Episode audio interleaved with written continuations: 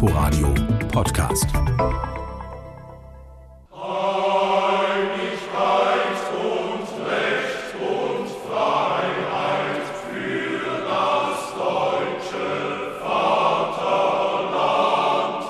Ja, wir leben in Zeiten, in denen die liberale Demokratie wieder unter Druck gerät, in denen ihre Gegner lauter und selbstbewusster werden.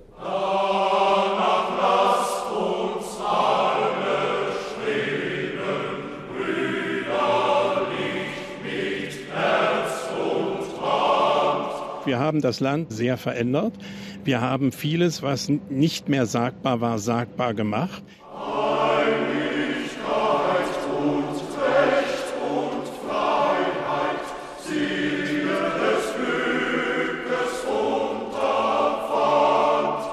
Wer heute Menschenrechte und Demokratie verächtlich macht, wer alten nationalistischen Hass wieder anfacht, der hat gewiss kein historisches Recht auf Schwarz-Rot-Gold, meine Damen und Herren.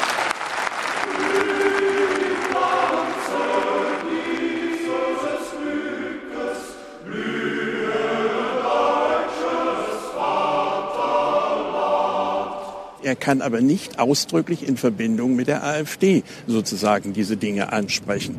Denn letztlich versucht er uns auszugrenzen aus dem politischen Diskurs. Das ist nicht seine Aufgabe, das ist allenfalls die Aufgabe des Bundesverfassungsgerichts.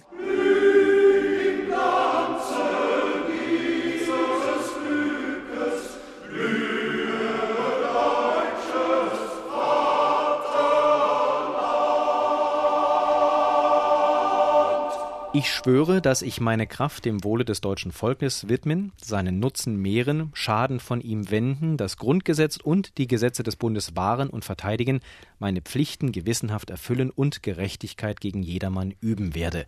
Das ist der Eid, den jeder Bundespräsident bei seinem Amtsantritt ablegen muss. Auch Frank-Walter Steinmeier hat das getan.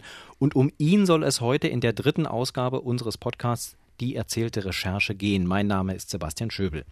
Vor allem den Auftrag, das Grundgesetz und die Gesetze des Bundes zu wahren und zu verteidigen, mit anderen Worten die Demokratie in der Bundesrepublik Deutschland, das nimmt Steinmeier sehr ernst. Er sieht sie nämlich in Gefahr, vor allem durch Rechtspopulisten. Und zu denen zählt er ganz klar auch die AfD, die Steinmeier auch direkt kritisiert. Zuletzt hat er der Partei abgesprochen, bürgerlich zu sein. Sie sei vielmehr, so Steinmeier im Spiegel, antibürgerlich. Die AfD reagierte umgehend, der Bundespräsident habe damit gegen das Grundgesetz verstoßen, weil er nicht neutral geblieben sei. Mein Kollege Thorsten Mandalka hat Frank-Walter Steinmeier gut ein Jahr lang begleitet. Zusammen mit Olaf Sundermeier aus der Redaktion RBB 24 Recherche hat er einen Film gemacht. Kampf ums Land heißt er, über die Spaltung des Landes und die Bemühungen von Frank-Walter Steinmeier, die, wie er selber sagt, Risse zu kitten. Der Film läuft am 3. Oktober um 19.15 Uhr im ersten. Thorsten, man läuft sicherlich als Journalist nicht einfach ins Schloss Bellevue rein und sagt, ich möchte jetzt den Bundespräsidenten begleiten. Oder ist es doch so einfach? Nee, ist nicht so einfach, natürlich. Ähm, es ist genau umgekehrt gewesen. Der Bundespräsident hatte eingeladen zu einer Diskussionsrunde und mein Kollege Olaf Sundermeier war da. Und er hat da einen Mann erlebt, der wirklich ähm, besorgt war um die Demokratie. Man hat das äh, gespürt, hat er mir erzählt. Und wir haben dann zusammengesessen. Uns geht es auch so. Wir sind auch besorgt um die Demokratie. Und wir haben dann festgestellt, wir haben die gleiche Sorge mit dem Bundespräsidenten. Und äh, wir hatten sowieso vor, einen Ritt durchs Land zu machen sozusagen und ähm, nochmal zu gucken, wie sind eigentlich die Zustände, wie ticken die Leute, wie ist die Stimmung. Und ähm, dann kam die Idee auf, Mensch, bringen wir das doch zusammen, verbinden wir das mit dem, was der Bundespräsident tut. Und ähm, dann haben wir Kontakt aufgenommen zum Bundespräsidialamt, wo wir auch den oder die eine oder andere äh, kennen und haben mal so vorsichtig vorgefühlt, ähm, könnte das was sein, wo der Bundespräsident mitmachen würde. Also man muss sagen, die Idee war von Anfang an eine andere, nicht nur den Bundespräsidenten zu begleiten und ihn dabei zu beobachten, was er so macht, sondern einfach auch zu gucken, was macht das mit dem Land. Das heißt, wir haben geschaut, wo fährt er hin? Was macht er da? Wen trifft er da? Und können wir vielleicht einen etwas tieferen Blick bekommen als er? Das heißt, wir haben versucht, vorher dann auch schon mal zu diesen Orten zu fahren, die Leute so ein bisschen zu casten. Nicht nur die, die er trifft, sondern auch die anderen, die da leben Und ähm, dann sind wir hinterher auch nochmal hingefahren und haben geguckt, was bewirkt so ein Besuch des Bundespräsidenten äh, und wie ist die Lage da überhaupt. Und das ist das, was wir versucht haben, in dem Film zusammenzubringen. Einerseits zu schauen, was macht der Bundespräsident, andererseits zu schauen, was macht das mit dem Land. Und das in Ost und West, in Stadt und Land. Das heißt, ihr habt das Bundespräsidialamt vorher eingeweiht und denen auch reinen Wein eingeschenkt. Das heißt, er wusste, dass ihr vor und nachher nochmal checkt, äh, wie seine Leistung letztlich vor Ort gewesen ist? Ja, das war mm, im Grunde genommen genau die Zielstellung. Also auch zu gucken, was kann er erreichen. Ähm, ja, ähm, wir haben da ganz offen mit dem Bundespräsidialamt drüber gesprochen und äh, die haben auch zunächst mal Fragen gestellt, sich auch kritisch Gedanken darüber gemacht, haben das mit dem Bundespräsidenten offensichtlich diskutiert, weil er dann irgendwann gesagt hat, na, darüber will ich mit den beiden mal selber reden.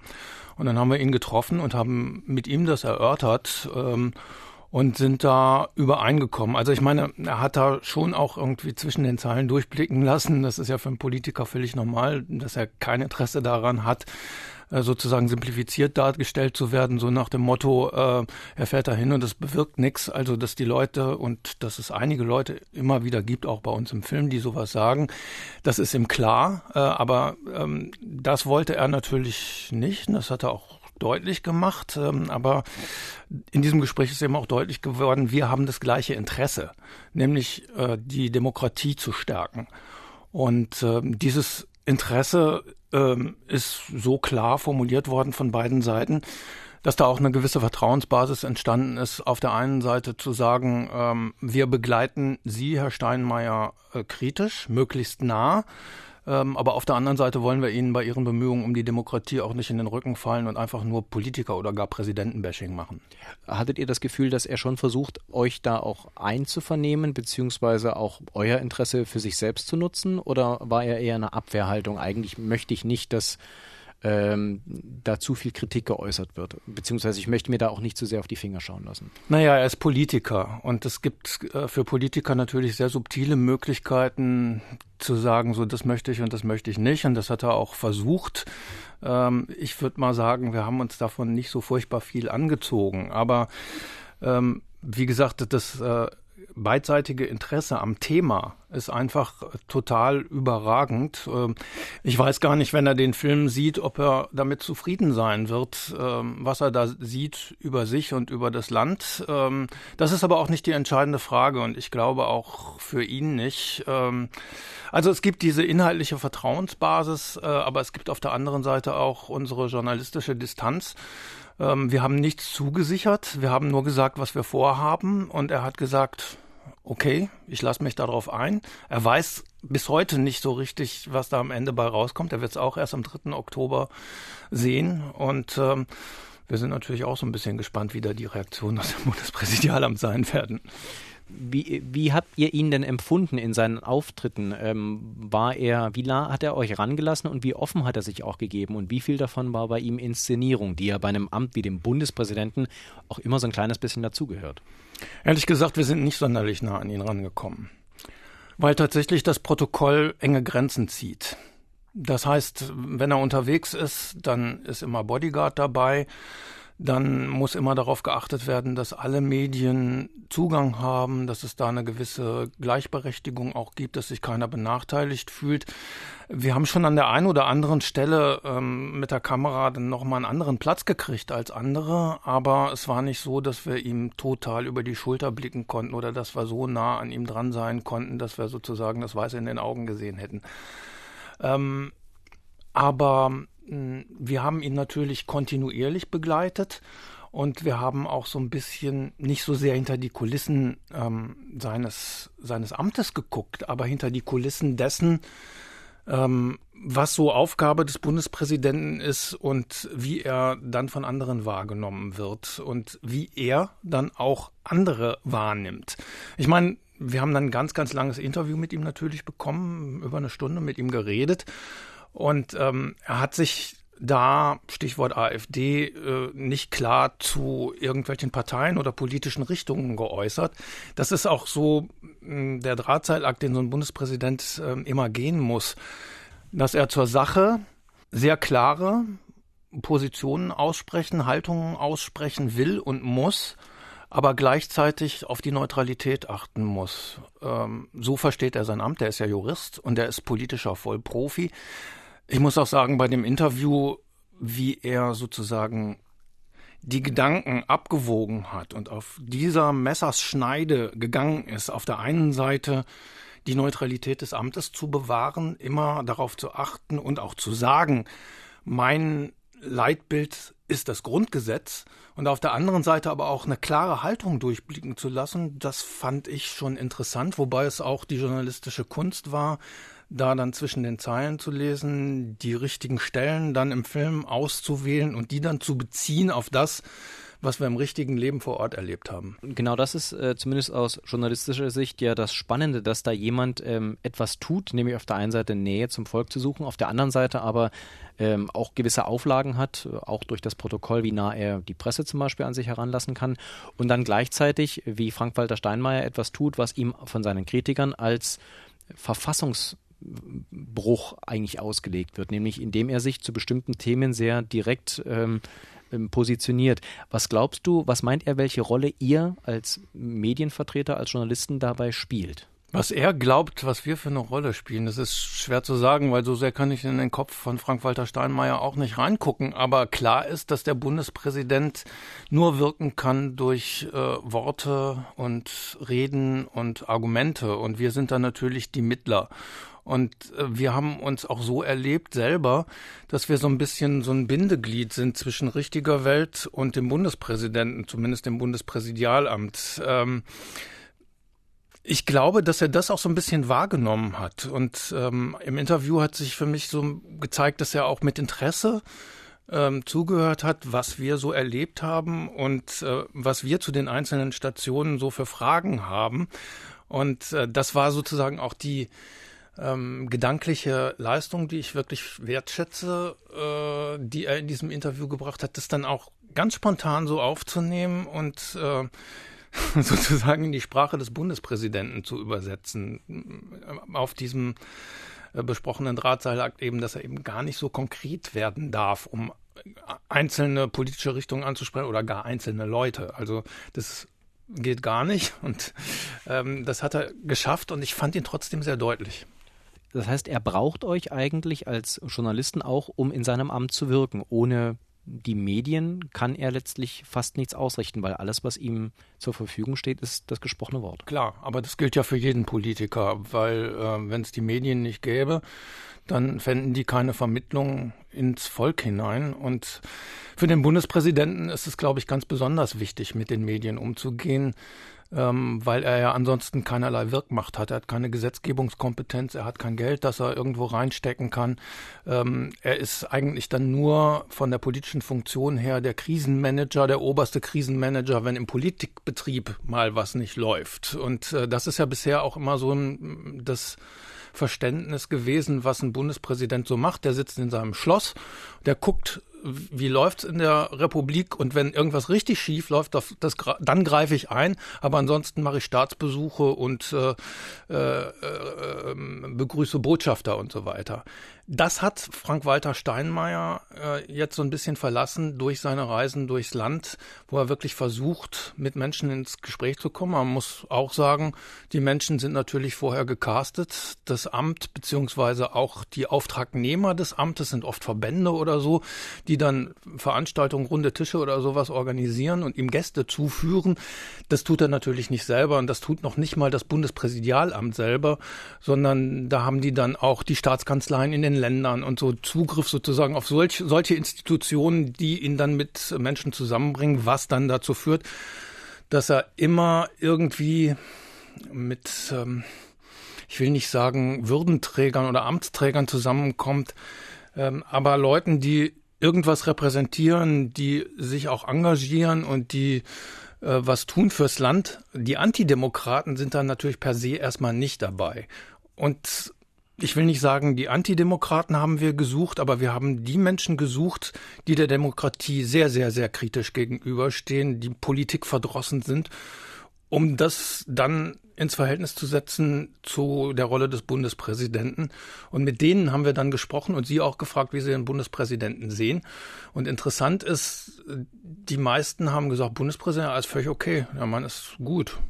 Finde ihn super. Äh, aber das hat ja mit der Politik nichts zu tun. Die Regierungspolitik, die herrschende Politik, das, was bei uns an Politik ankommt, das ist halt scheiße. Und das heißt, er wird gar nicht als Politiker gesehen in dem Sinne. Komischerweise, ne? Also Er war ja Außenminister, er äh, war Fraktionsvorsitzender in der SPD, er war ja Parteipolitiker par excellence, er war Kanzleramtsminister unter Schröder. Also mehr Politiker geht ja eigentlich gar nicht. Aber seitdem er Bundespräsident ist, und das ist aber auch vielen Bundespräsidenten so gegangen, werden die plötzlich in einer anderen Rolle wahrgenommen.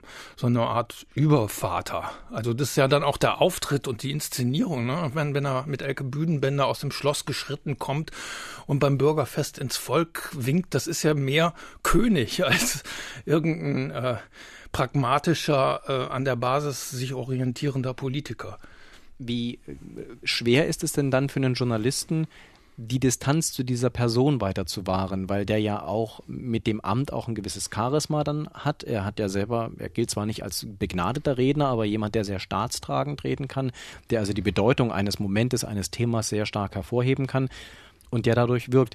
Wie schwer ist es dann, zu diesem Menschen eine Distanz aufzubauen? Oder zu halten?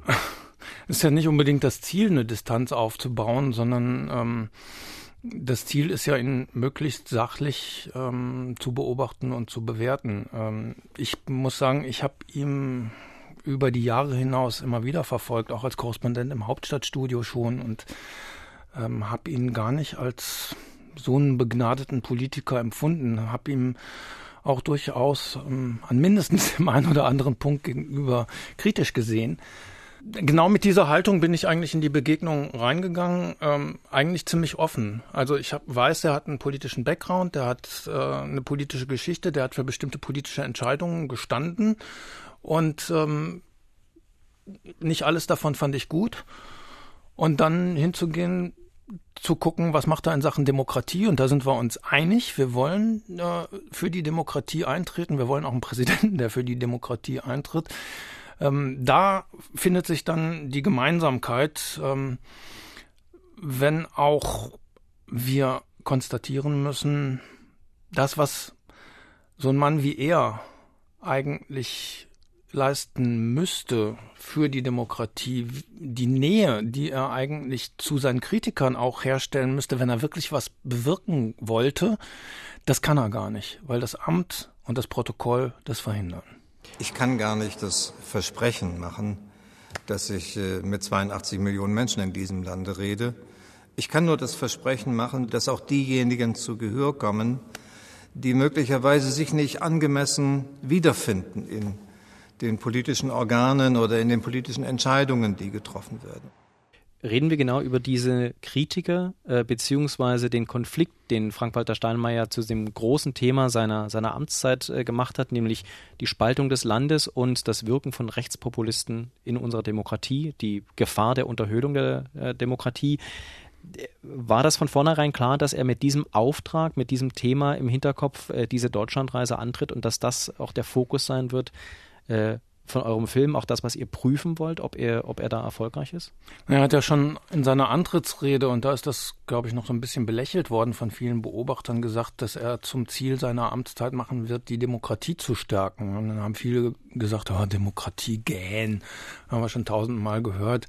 Und dann haben sich die Zeiten so entwickelt, dass das Thema immer klarer auf der Agenda stand. Äh, und ähm, darüber hat er dann auch, glaube ich, seine Rolle in seinem Amt gefunden.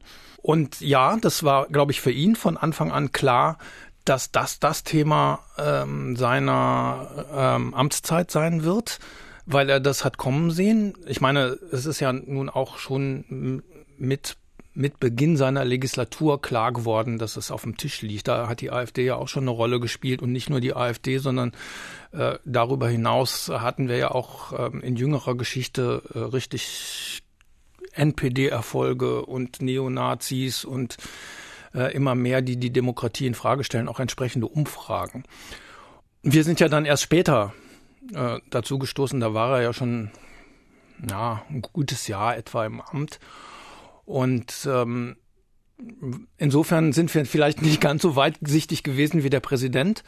Ähm, aber für uns hat sich das Thema eben auch sehr, sehr schnell äh, dargestellt, weil wir uns auch schon sehr, sehr lange mit Populismus, Rechtsextremismus und diesen Phänomenen auseinandersetzen.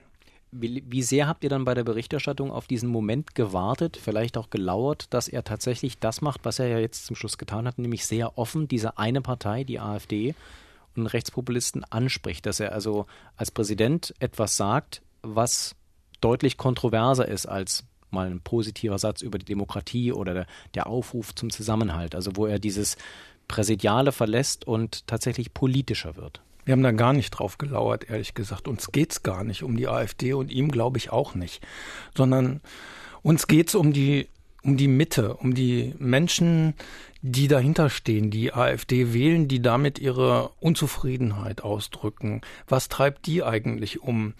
Ähm, nicht jeder, der populistisch oder Protest wählt, sagt Frank-Walter Steinmeier, ist ein Antidemokrat. Und das ist auch das, was wir festgestellt haben.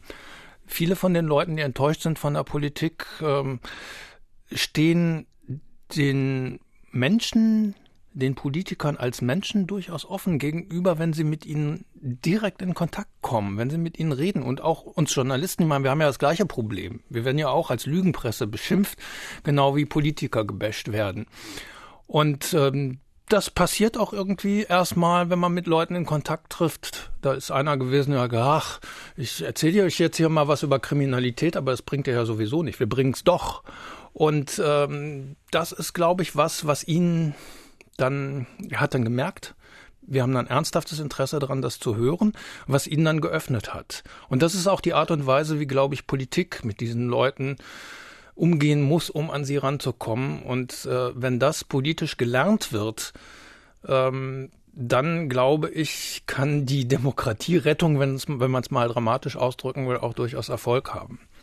Und trotzdem hat er jetzt Schlagzeilen gemacht, Frank-Walter Steinmeier, mit der Aussage, die AfD sei antibürgerlich, hat also den direkten mhm. Konflikt gesucht, worauf die AfD auch sofort reagiert hat und gesagt hat, er hält sich nicht mehr ans Grundgesetz, er hat gegen die Verfassung verstoßen.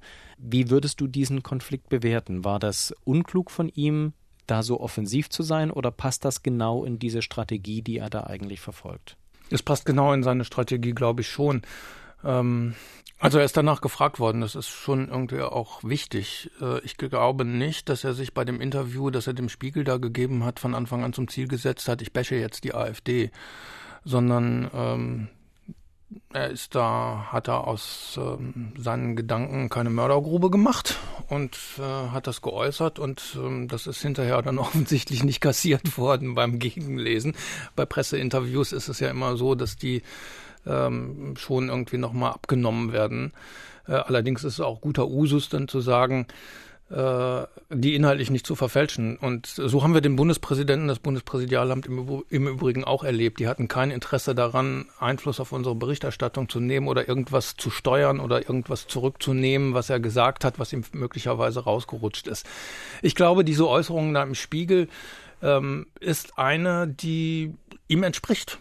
Das hat er so gesagt, dazu steht er und er ist es gefragt worden, dann hat er das so zum Ausdruck gebracht. Äh, Insofern ist er halt einfach auch nur Mensch und ähm, nicht nur Verfassungsorgan. Aber glaubst du, dass er den Boden des Grundgesetzes damit verlassen hat, dass er die Rolle des Bundespräsidenten anders interpretiert, als das vielleicht vom Grundgesetz vorgesehen ist? Nö, gar nicht. Also das Grundgesetz verbietet dem Bundespräsidenten ja nicht, eine Haltung zu haben. Und wenn eine Partei bestimmte Haltungen vertritt, die klar erkennbar mit Demokratie wenig zu tun haben, weil Demokratie heißt ja nicht nur eine Herrschaft der Mehrheit oder eine Entscheidungs Befugnis der Mehrheit. Demokratie heißt auch, dass bestimmte Grundrechte einfach feststehen und auch von einer Mehrheit nicht in Frage gestellt werden. Die Würde des Menschen ist unantastbar und so weiter. Also das Grundgesetz. Wenn das verletzt wird von einer Partei, ist es sogar die Pflicht eines Bundespräsidenten, das zur Sprache zu bringen. Ob er die Partei da genau erwähnt oder ob er die Journalisten lesen lässt zwischen den Zeilen, wen er da meint, ist ja letztendlich vielleicht auch nicht das Entscheidende. Das heißt, ähm, er ist gar kein revolutionär anderer Präsident. Er verändert auch das Amt nicht, sondern er macht eigentlich das, was das Amt von ihm verlangt. Nein, er ist definitiv kein Revolutionär. So sieht er sich selber auch nicht als Revolutionär, sondern er ist ein Präsident in einer besonderen Zeit mit besonderen Herausforderungen. Und diesen Herausforderungen versucht er gerecht zu werden. Wir haben ja auch historische Vorbilder, Stichwort Weimarer Republik, Stichwort äh, Hindenburg wo das überhaupt nicht geklappt hat und in der Katastrophe geendet hat. Und diese Verantwortung empfindet Frank-Walter Steinmeier, glaube ich, sehr, sehr intensiv, dass diese historische Lehre, dass die Rolle eines Präsidenten in kritischer Phase total wichtig sein kann und dass man dann die Verantwortung wahrnehmen muss. Ich glaube, das empfindet er extrem stark und deswegen legt er sein Amt so aus, wie er es auslegt dieser Punkt, dass äh, Frank-Walter Steinmeier jetzt sehr offen sagt, dass er glaubt, dass er aufgrund seines Amtes in einer ganz besonderen Rolle ist, in einer sehr schwierigen Situation. Inwiefern zwingt er dann eigentlich Journalisten wie dich und deinen Kollegen Olaf Sundermeier am Ende doch selber eine Position und eine Haltung zu beziehen, weil man das vielleicht bei so einem grundsätzlichen Thema gar nicht anders kann? Er hat uns zu nichts gezwungen, weil wir haben die Haltung von vornherein gehabt. Ich glaube, er zwingt eher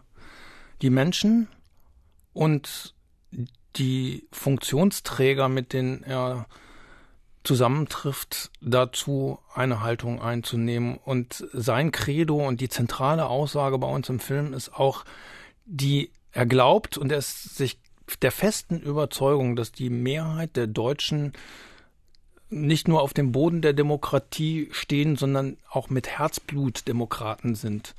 Was er vermisst, ist, dass diese Mehrheit der Deutschen viel zu leise ist und nicht eintritt für diese Überzeugung. Und seine Überzeugung ist, und das ist auch meine, die teile ich total mit ihm, ich glaube Olaf auch, ähm, dass es jetzt eine Zeit ist, wo die Leute irgendwie mal klar sagen müssen, da und da stehen wir, das und das wollen wir und das und das sind die Grundrechte, die lassen wir von niemandem antasten. Und die sind auch die Basis unseres demokratischen Zusammenlebens. Das müsste eigentlich jeder im Land äh, mal für sich klar machen und im Zweifel auch in seinem Feld, in dem er unterwegs ist, ähm, deutlich machen und auf den Tisch legen. Das heißt mit anderen Worten, äh, weder muss der Bundespräsident ein neutraler Beobachter sein, äh, noch müssen das Journalisten sein, immer neutral. Ähm, denn beiden, bei uns beiden wird ja vorgeworfen, sowohl dem Bundespräsidenten als auch uns Journalisten, dass wir nicht neutral seien, dass wir, dass wir wertend seien. Äh, wenn ich das jetzt richtig verstehe, wäre die Lehre, äh, wer den Bundespräsidenten genau zuschaut und ihm zuhört, ähm, neutral muss gar keiner sein, sondern ab einem bestimmten Punkt muss jeder, auch der Bundespräsident, auch die Journalisten, eine Haltung haben. Klar, wer ist schon neutral?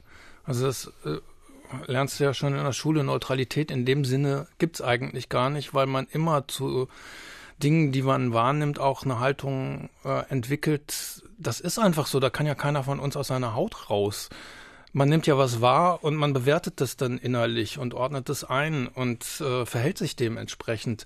So sind wir Menschen und insofern dieser Neutralitätsbegriff, die da, der da von interessierten Gruppen auch vor sich hergetragen wird, ähm, der ist, glaube ich, äh, das Papier oder das Aufnahmeband nicht wert, auf das gesprochen wird. Nein, ähm, journalistische Aufgabe ist wirklich sämtliche Fakten, die zu einer Meinungsbildung, zu einer Haltungsbildung führen, zusammenzutragen und ähm, dabei nichts zu vergessen und auch auf die zu hören, die das eben anders sehen als als man selbst und die auch zu Wort kommt, mit denen das zu diskutieren, auszutragen. Das ist journalistische Aufgabe, das ist politische Aufgabe, das ist menschliche Aufgabe.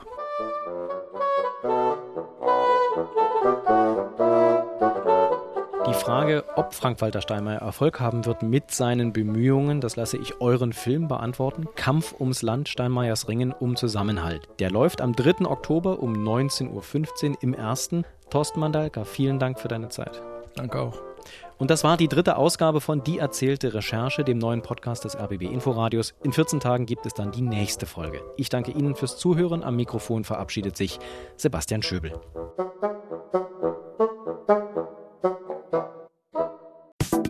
Inforadio Podcast.